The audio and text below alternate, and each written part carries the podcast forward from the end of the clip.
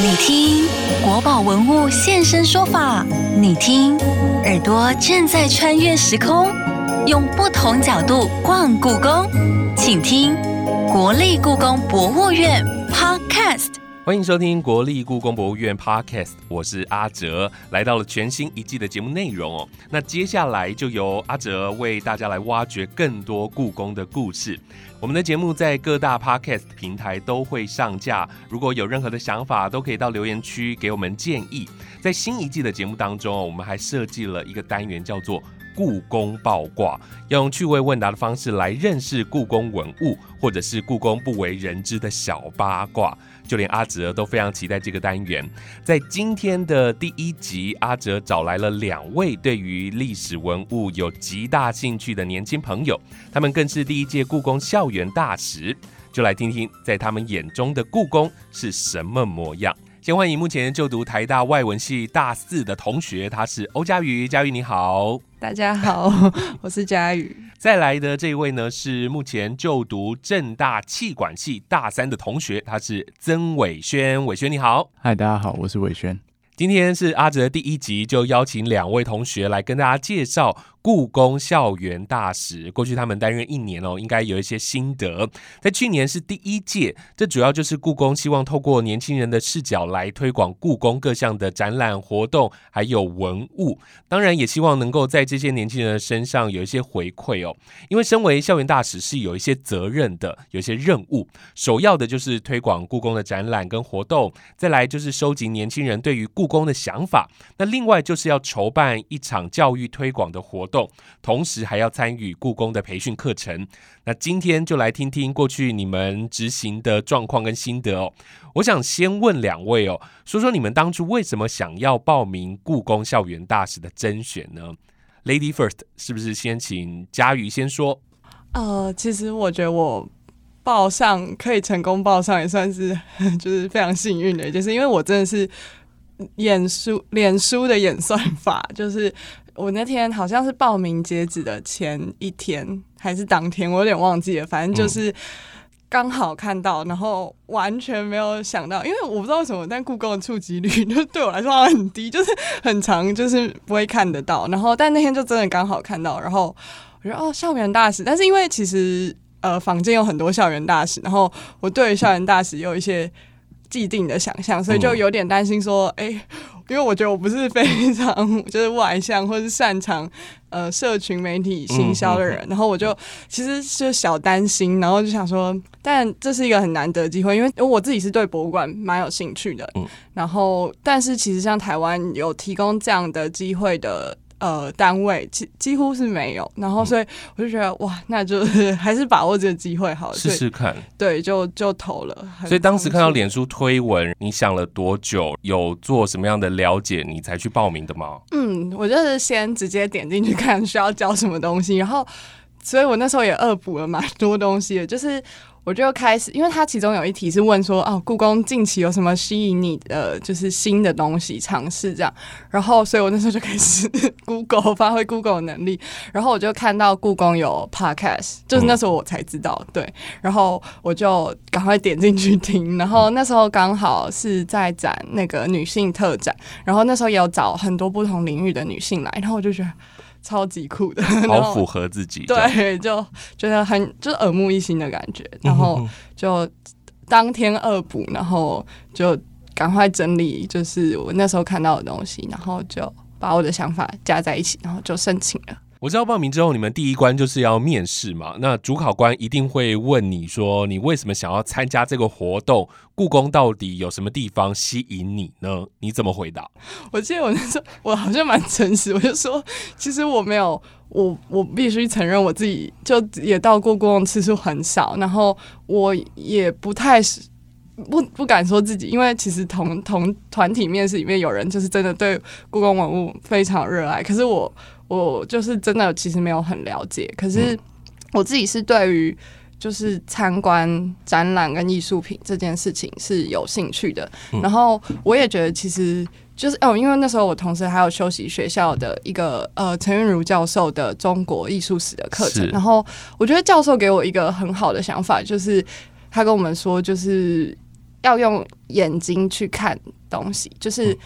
很多时候好像大家只是没有把眼睛打开，然后所以我就想说，其实好像这可以放在每个领域，不就算我对故宫文物可能知识上没有了解，可是我也可以用我自己的眼睛去观察，是所以我就想要来试试看。嗯哼哼，就不单单只是在书本上的一些知识，而是真的去看到这些文物。嗯嗯那校园大使就是其中一个管道嘛，嗯对不对？我当初的时候也是因为看到 Instagram 上面有一个，也是也是报名截止前几天，然后看到他这个发文，你知道那个报名前几天办活动的人啊，会有多紧张吗？都前面前面大家都在那边犹豫，然后大家都集中在最后三天来报名的。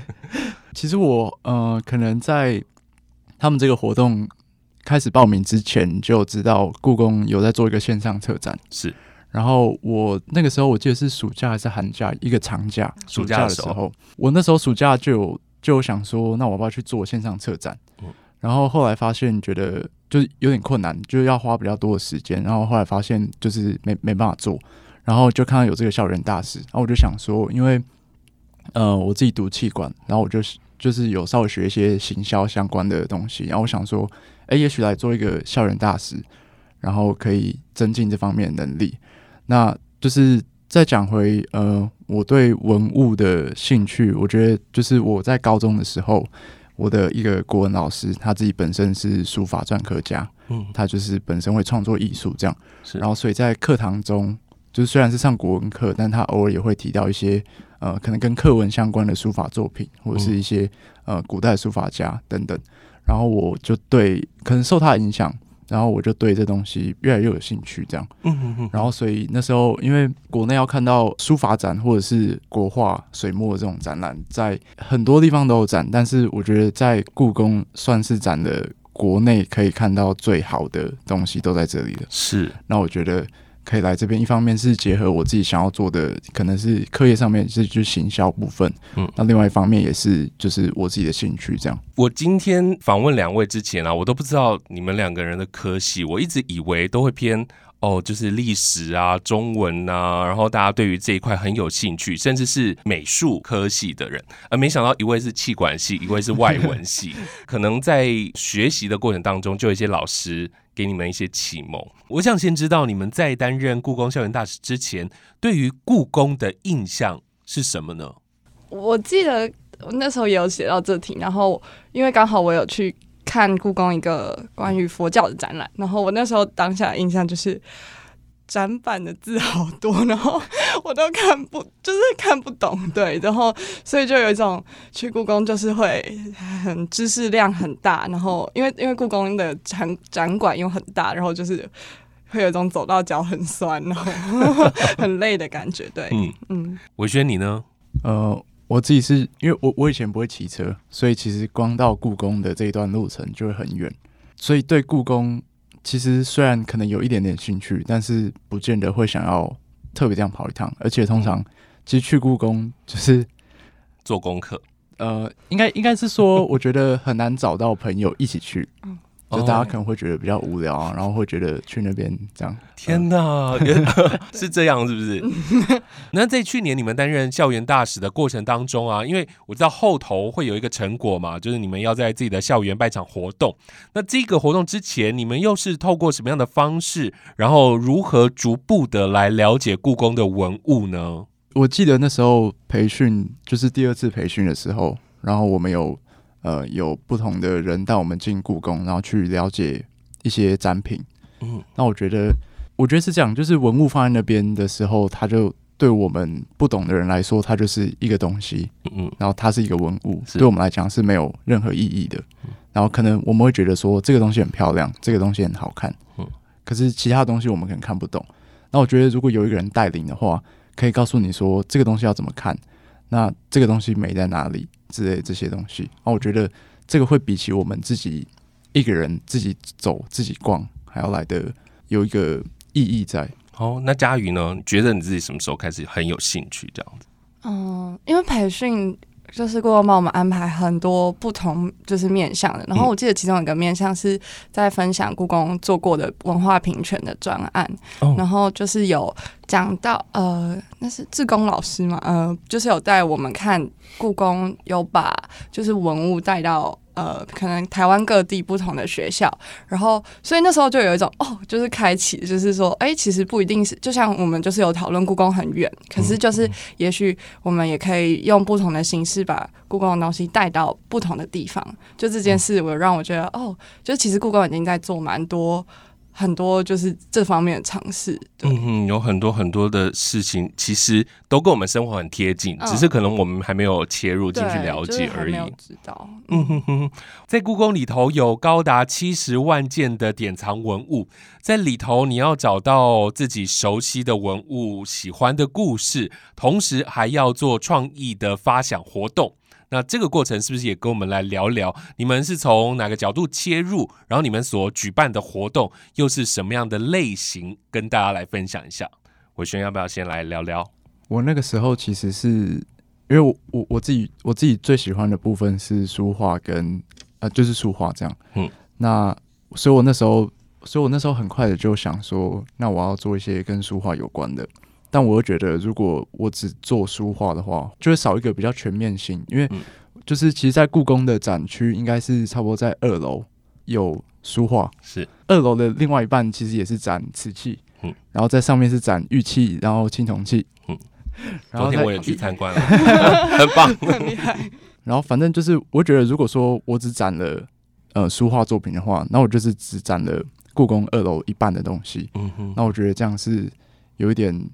会会会有点缺少，嗯我觉得让大家去看到故宫比较全面性的东西。嗯，所以我当初因为我自己喜欢书画，所以我这个我还是会挑。但我后来也加入了一些呃瓷器，然后加入了一些青铜器，嗯，然后去让这个展览比较变得比较全面一点。嗯哼哼哼，你你是做一个比较静态的活动，对不对？然后做展览，然后带着大家进去讲故事给大家听。嗯，好，我们待会。一一来讲，嗯，好，那再来就是，呃，佳宇呢，你做的是比较动态的野餐活动，怎么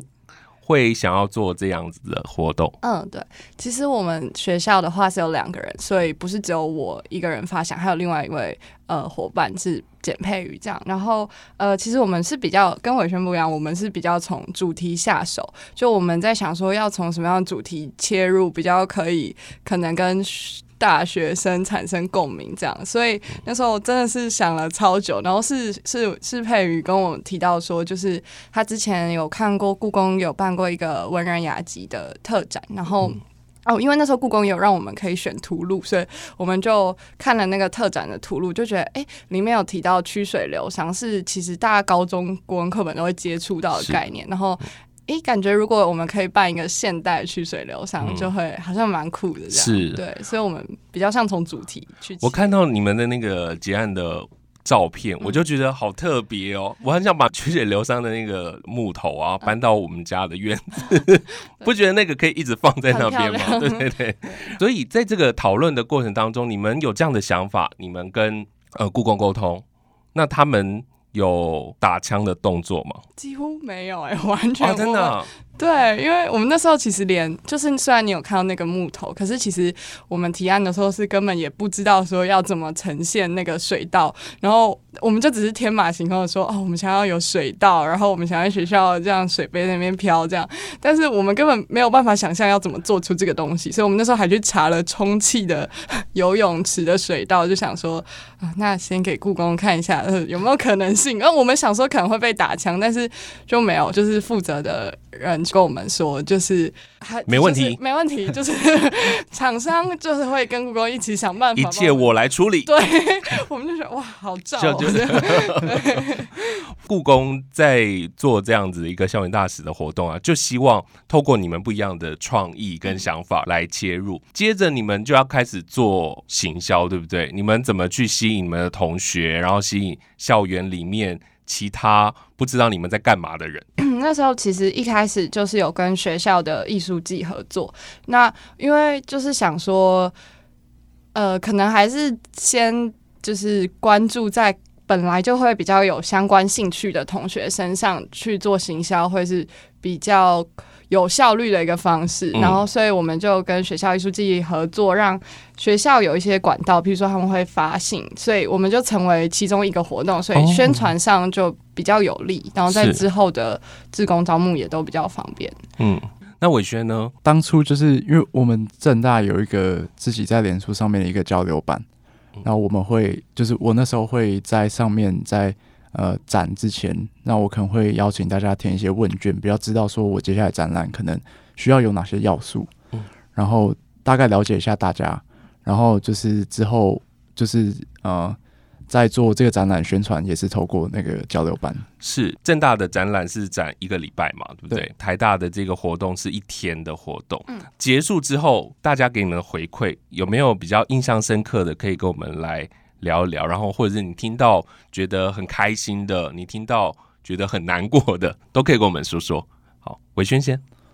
呃，我那时候其实因为我我做的是一个比较像是用故事去把呃所有的文物去串联在一起，嗯然后我当初是设计用一个 Google 表单，让大家可以扫描之后，然后你就进入这个故事，然后跟当呃现场的展品有一些互动，嗯然后所以在这个问卷上面，我也去设计一些可能希望留下一些反馈之类的东西，这样。然后，但我觉得大部分人会来玩的，多数都对这个展览回回应都还蛮正面的啊。嗯嗯，我记得我有一个十分，就是一呃零到十分去做一个展览的评分，好像最低也只有好像七七十几分的样子嗯哼哼，但好像就一两个，多数可能都是在一百嗯或者是九十几这样。好，佳宇呢？你的活动嗯，但因为我们的活动其实算是有当天，但是前一天也有办讲座，就是要请那个陈彦轩研究员来帮帮我们分享城镇中学，就是也是跟文化平权相关的讲座，所以呃，在讲座的。就是讲座有讲座的回馈，然后活动有活动回馈，然后嗯、呃我们我跟佩宇蛮开心的，就是讲座的回馈，大家很多都是可能本来不知道故宫有在做这些专案，然后嗯。呃，因为那时候研究员有讲了，就是非常详细，然后分享，然后也有放当时的作品给大家看，所以其实大家的回馈都是蛮感动的，就是因为那个专案真的蛮感动，就是也推荐大家去看，然后呃，所以。有点像说哦，大家就是有知道说故宫现在有在做这些尝试跟事情。然后活动当天的话，我们收到比较多回馈是，因为我们有 有用故宫的那个资源，就是 Open Data，我们就把文物直接印出来，因为就想说也没办法，就是就我们想办法把文物带到校园这样，然后所以大家。就是有一个像寻宝的过程，然后就是打开宝盒，然后就看哦里面有文物，然后你要根据文物去做一些观察描写，这样，然后大家就是会有回馈说，可能哦好像比起可能隔着玻璃在观察文物，嗯好像有一些不一样的发现，然后是好像也是一个蛮有趣的体验，因为就是还有一种寻宝的感觉。对对对对嗯对，我觉得这个真的很棒，就是你有很多东西一开始觉得很有距离的，然后也因为你们深入到校园里面，然后办这样的活动，让大家更认识故宫。好，那我们现在要先来休息一下，然后我们要进一个小单元，叫做故宫爆卦，它是用比较趣味的问答的方式来告诉你故宫的小八卦。那今天的内容也跟你们刚刚讲的很有关系，我们一起来听听，然后你们待会告诉我答案。故弄玄虚，真有其事。故宫爆卦，你猜到了没？故宫不止积极走入大学校园中，更是老少通吃啊！不是啦，是老少咸宜。你知道故宫除了展览，还曾举办哪些活动，让大小朋友都能用不同的方式参与故宫、认识故宫吗？下列选项，请选出正确解答。A. 收藏家之夜密室逃脱；B. 国宝衍生商品设计竞赛；C. 乾隆皇帝要出巡桌游大赛；D. 以上皆是。故宫爆卦，稍后解答。今天的这个故宫爆卦对你们来讲不难吧？你们的答案是什么？D，呃，我不先不想解答，解答就在节目的最后跟大家说。好，其实身为故宫的校园大使啊，当然刚刚前面说到了，不单单只是宣传故宫的展览，然后收集年轻人的想法，还必须要在学校里面办活动。刚刚其实你们提到你们自己的活动啊，都非常含蓄。其实故宫给大使的空间是非常大的，不管你要办静态的、动态的，是讲座、市集、工作坊，或者是游戏，都可以。伟轩，你要不要来先聊聊你的活动，告诉大家你活动的全貌是什么？好，呃，那个时候我在选就是故宫的文物的时候，我想说选的比较全面一点，嗯就是所以我比较想象的是把一个故宫去浓缩成一个小的展，整个故宫浓缩这样下来。然后，所以我那时候也找了呃，就是不同类型的文物，嗯去放在这个展览之中嗯。但我觉得，就我对可能我同朋友的了解，他们对故宫的文物会有一种距离的感觉，嗯所以他们在看这个东西的时候，会觉得啊，这个东西好像很难，那我不想看，嗯，或是会觉得，哎、这东西对我来说没有意义，嗯那我们可能就不会不会有兴趣特别去看这个东西。嗯，那我觉得那时候就是在发想，就是也跟故宫这边做讨论。对对对讨论了很多。那最后就是想说，那我用一个故事跟正大人就是贴近一点的故事去做一个文物上面的串联。是，然后我那时候选还有特别选三件，就是山水画，然后做大图输出。是，选这三件是因为它的档期刚好在我们办完之后，嗯然后我想说可以借由就是在这边先办过一次展览，然后让大家提高实际去走访故宫去看这三件的意愿。这样，是，其实我自己也觉得那三件山水图其实是因为它是国内最重要的文物，是，然后所以它的展期很短，而且、呃下一次再展出来的时间至少是要五年后。嗯嗯，呃要一段时间才可以再看到这些展。对，所以我觉得也很希望就是早点让大家知道这件事情，这样。所以那时候就是放了从故宫有一些复制文物到这边来，然后包括我们的大图输出，嗯然后我总共展了一些呃，包括白玉苦瓜、水仙盆、婴儿枕、毛公鼎跟数数铁，然后还有三幅的山水画。那时候挑特别挑米芾，是因为觉得米芾在书法历史上面算是也是很重要的书法家。他相对于其他人的字，可能会更能够让大家感受到那个美。就是嗯如果说我们今天挑的，比如说近代的于右任，大家可能会觉得看不懂，嗯然后大家会觉得，诶，那个字其实没有很好看，为什么？可是相对于米芾的数数帖来说，我觉得它是比较贴近，就是那种比较漂亮一点的形式的书法。嗯那我觉得这样子也可以，就是让大家更认识书法这样子。是，然后呃，我那时候挑了几件，我觉得故宫也呃比较重要的一些文物。文物。嗯，我就想说，那我要编一个故事，然后让大家有一种这种切身经历的这种感嗯，觉，好像就是在生活当中会碰到的。对对，所以我那时候就是开始在想说，那身为一个正大人，可能是一个什么样的情况？那我我发现到，其实很多人是从别的县市到这边来读书，嗯，然后所以我当初就是把它定调在一个比较温馨一点的故事，嗯哼，然后我希望大家可以在看完这个展览之后，然后在不论是生活上面或者是在课业上面都是有勇气的。嗯。然后，所以我最后有呃一张就是自己写的一张小卡，然后送给大家这样。嗯哼，我觉得很棒的就是你挑的这些文物会让你联想到自己家里的东西，这样子。我走到厨房，然后我就想说，如果有一个毛公你在那边会怎么样？然后如果我走到了我的卧房，然后发现我的枕头变成了婴儿枕，又是什么样的一个画面？这样子。好，那再来，呃，佳宇，你也聊聊你的这个活动，因为你是在户外举办的这样子的一个野餐市集，而且结合了曲水流觞。就是因为刚刚有提到，就是我是跟另外一位伙伴佩瑜，然后那时候他就是提出了文人雅集特展的这件事，然后我们看到了曲水流觞，然后觉得这个跟大家大学生，就因为高中到大学，就是曲水流觞的主题是熟悉的，所以我们就决定先抓住一个大家呃熟悉，但是好像我们在现代没有看过的东西来下手，然后所以我们就决定，就是那时候研究了一下当时文人雅集聚会的方式，就觉得哦，他们其实就是会。呃，那就简介一下曲水流觞，就是大家就是会坐在溪边，就三月的时候，大家会坐在溪边，然后不同的人呃，都他们都是文人，就是很有才华的人。然后水那个酒杯，如果就香就是酒杯，如果飘到你的面前，你就要呃作诗。那如果你没有作诗，你就要把那个酒喝掉，这样。那我们那时候就觉得哇，太酷了，就是又有酒，太棒了，可以喝酒。对，大学生就是嗯好，然后呃。我们那时候就觉得说，因为它其实周边也会有一些呃，可能他们有一些古代的点心啊，或是一些呃茶茶茶饮之类的，在在旁周边这样。那我们就觉得，哎，天呐，这太好了，就是跟现代市集的概念很接近。然后，嗯，呃，加上市集又是一个开放的空间，感觉可以容纳更多。可能他本来不是对故宫有兴趣，他可能只是哎看到这边有市集，但是哎就被我们骗过来了，有点像想要这样做的感觉。然后。对，但是因为其实当时这样想，但我们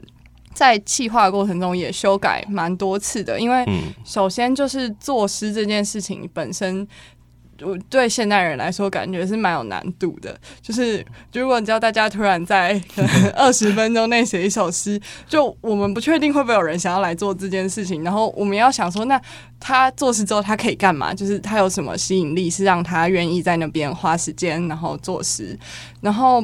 呃，就是想了很多这些之后，后来又面临一个问题，就是说，那我们这样的活动跟故宫文物的连接到底在哪里？就是会不会就是本末倒置，变成说我们只是在办一个派对，派对，然后没有认识这些历史，这样。然后后来我们真的就是一直想，一直想，然后就想到说，哎。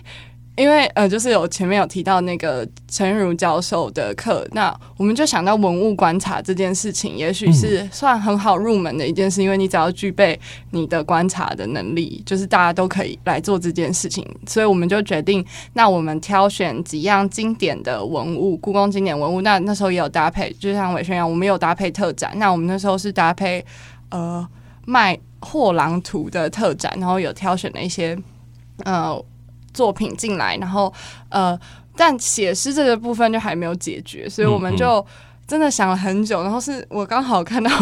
我朋友发了那个他的那个现实，然后就是有很多 hashtag，然后我们就觉得，哎，我就觉得，哎，好像现代人写诗的方式就是我们可能会留很多 hashtag，就其实是只是在抒发。那我们就想说，那可不可以把我们对文物的观察，然后变成 hashtag 的形式，那就是取代写诗，就是用现代的方式去诠释写诗这件事情，然后也让大家好像比较好入门，然后就是大家到。就是那个水稻，就刚刚说很漂亮那个木质的水稻旁边坐下来之后，就可以每个酒杯里面都是装一个。文物的，就是小的身份证，然后我们你拿到之后，你其实是要去旁边的草地，因为我们是在户外的醉月湖旁边，然后旁边的草地就有不同的寻宝盒，然后你可能不会第一次就找到你跟你文物对应身份证的那个宝物，那你可能就会去再去找，但找的过程中你也会借此就是好像参观到不同的文物这样的感觉，好精彩哦！听你们两个人讲的东西都很有趣，不管是静态的，就是你走。进去，然后了解自己的生活跟文物有什么样的关系，然后或者是在户外办一个像野餐的活动，很多年轻人可能没有办法想象，哦，原来这个也跟故宫有关系。这样子，在筹办的过程当中啊，你们有觉得当一个策展人很辛苦吗？其实我觉得，光是在提案的时候，呃，我记得那时候提案的时候，也要附上一点简简易的财务的使用状况。嗯哼哼，那。其实那时候，因为对很多东西，比如说这个展板要多少钱，或是放一个一个展示柜可能要多少钱，这个我完全没有概念。嗯嗯。然后，所以那时候光找这些也找得很辛苦。嗯嗯。然后一直到实际布展的时候，跟着厂商要一起到展场，然后去帮忙布置。当然，多数还是他们做，但是也也还要负责蛮多事情的这样。我觉得真的蛮蛮忙的，蛮辛苦的，这样也好玩吧？对，但但也也蛮好玩的，因为毕竟是自己设计出来的东西，这样真的只有接触才会了解。对，我觉得就是这种实物的东西，基本上在课本上面、课程上面都不会去碰到。这样是。策展真的是哇，就是我们做完就觉得哇，包山包海的工作，真的就是呃，从一开始就是企划到就是。要尝试就是用好像观众的角度去思考这件事本身就蛮困难的，就是我们要常常我们常常会就是回去看我们的企划，然后就是哎，想说试试这边就像写诗，就哦这边是不是会有难度什么的？就是本来一开始想的可能都只是我们自己的想法，但是就是要好像用观众的角度去尝试再重新看自己的测的东西，才会就是可以好像让更多人可以来参与。然后食物方面，真的就是因为我们还有市集，然后。我跟佩宇是我们两个人，就是一一，我们那时候还把台北那个各大市集的厂商全部都找出来，然后就寄信这样，所以就有很多没有想到，就是真的就是在报名这大使这件事当下的时候，完全没有想到的事情都会。跑出来，那时候有后悔吗？我们就是都会一直嘴巴上说，就是哦，我们为什么要 为什么我们要想一个这么棒的活动？然后对，就是为什么要弄那么大？我们为什么不是就？但是其实后来现在想想，都会觉得哦，就是好险，那时候有尝试要做这些事情，然后顾翁也很支持，因为这件事真的。好像就是好像有一个梦想成真的感觉嘛，就是你做了一个梦，然后有人帮助你一起完成这个梦那种感觉。其实我前几天看，因为为了要整理这些资料，然后前几天回去看那时候我们教的心得，然后看我伙伴写，然后我看一看就哭了，就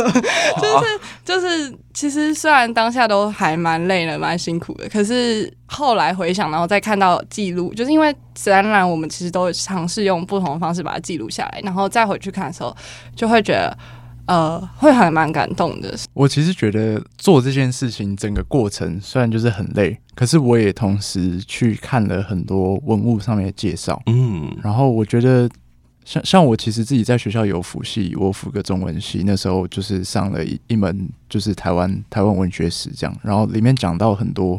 呃，跟文学上面的故事，那我觉得就是，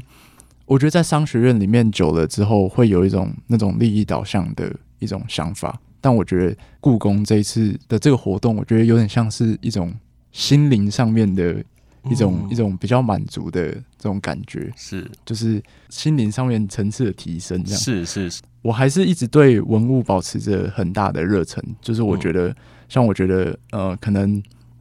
可能课业上面学习到了一个呃压有一点压力的时候，我可能会自己去，比如说写写书法，然后刻刻印章这样子。嗯嗯嗯，我觉得大家在经过这个一年呢，其实，在里头不管是辛苦的还是 收获的，那经过的这一年啊，对故宫有什么样印象的转变吗？嗯，其实，在就是报名的那当下，然后在查那些资料的时候，就就已经蛮有。就是觉得，哎，为什么其实故宫有在做很多事，然后我好像都不知道这样，所以那时候其实就有先这样的一个想法。然后后来，其实我跟伙伴在讨论的时候，我们也有讨论到说，我们一开始提企划案的时候，就是有很担心会被打枪，因为我们的想象中，可能故宫是可能藕包会比较重，就是因为毕竟是身为一个很重要的博物馆这样。但是其实，在培训的过程中，故宫的这这边也一直跟我们提醒说，其实他们希望可以借由大学生的观点，然后发展出比较有创意的事情。这当然，这当然也在我们企划的时候成为一种压力。可是其实也是又怕想没有创意，对，就是很担心说，哎，这样有创意吗？但是就是呃，就是会给我们的空间真的很大。嗯，好，那伟轩呢？经过了一年之后，你对于故宫？有什么样想法的改变吗？我觉得光是就是有一次我们那一次培训课，然后有志工带我们进去逛，然后告诉我们说这些文物的一些你要怎么去看它。我觉得这件事情就让我在往后的观展上面，我更知道方向。嗯嗯嗯，就是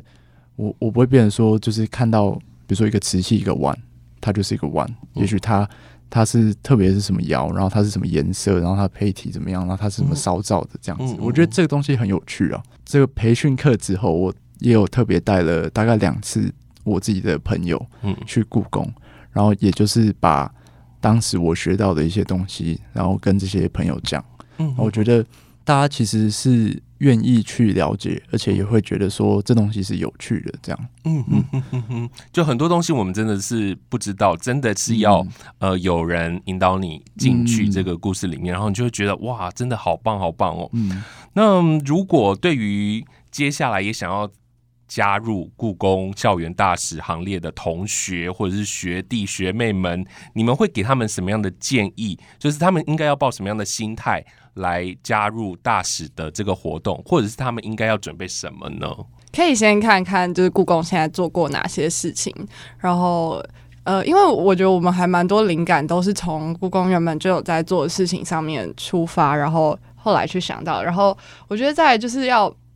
嗯，不要排斥吧，因为其实像刚刚伟轩在讲培训课的时候，我有想到那时候我们其实大大使们有一起就是坐在一起讨论，就是说大家自己对于故宫的印象是怎么样，然后或是说要怎么改善。然后我记得我那时候就很 天真的想说，就是因为很多可能呃其他的馆舍他们会跟可能。比较像流行文化类的东西结合，然后好像呃年轻人就比较容易有机会可以去接触。可是其实我们那时候讨论的时候，就有讨论到说，就是本来就是有强势文化跟我们熟悉的文化，所以好像你如果。硬是要把故宫变成一个好像流行文化的形式，也也不是它原本应该要有的样子，而是应该像伟轩说，就是它有很多它本来就很很有趣的东西。那我们要怎么把这些故事好像讲给更多人听？所以我觉得可能要也是要想一想，说就是多了解一下故宫很有趣的故事，然后想办法让它用比较轻松的方式可以推广给更多人。这样，我其实办完之后，反倒觉得也许。嗯，对故宫文物本身不会有太多认识的人进来做，也许是一个好的事情，因为他们比较可以知道说，一般人在看文物，他们的门槛在哪里，就是说他们为什么不愿意继续看下去。因为像我我自己觉得，我看这些文物，就是就算你不放一个导览员给我，不不用一个导览机给我，我都我都很愿意在那边花几个小时，然后自己走自己逛。可是我觉得，如果要进入校园，可能很多人觉得这东西，呃，很困难，很很很深涩，很对，很枯燥，不懂。我觉得可以透过一个，诶，也许对这个东西不懂，可是你有一颗很热热忱的心，再把我学到的东西，然后透过我的热忱去呈现给其他同学。嗯哼哼哼哼。我觉得你们在这个过程当中真的是有学习到非常多的东西哦。那当然，其实故宫办校园大使啊，就是真的希望这些历史文物的内涵，然后用很多。现代的诠释方式，用很生活的方式，让更多的年轻朋友来了解哦。如果你对于这些文物啊，好像有点距离哦，那其实也希望你可以更进一步的来了解他们，透过不同的方式，透过不同创意的形式，希望。你能够认识故宫，刚刚都有说到啊，一个是脸书，一个是 IG，就请你一定要持续关注故宫的社群，他们的官方脸书或者是他们的 IG。好，那今天非常谢谢两位同学来到节目当中，谢谢你们，谢谢谢谢。另外也要预告一下，在下一集我们将要聚焦故宫文物东晋书法家王羲之的《快雪时晴帖》，应该会有很多故事可以听哦。我们下集再见了，拜拜。故弄玄虚，真有其事；故宫爆卦，你猜到了没？答案是 D，以上皆是。从儿童到乐龄，静态到动态，故宫才不是你想象中的一般博物馆，可以说是动静皆宜，网罗了各种族群。所以别忘了随时关注故宫动态，说不定就看对眼，找到让你爱上故宫的活动和展览哦。今日参观时间已结束，敬请期待下集故宫 Podcast。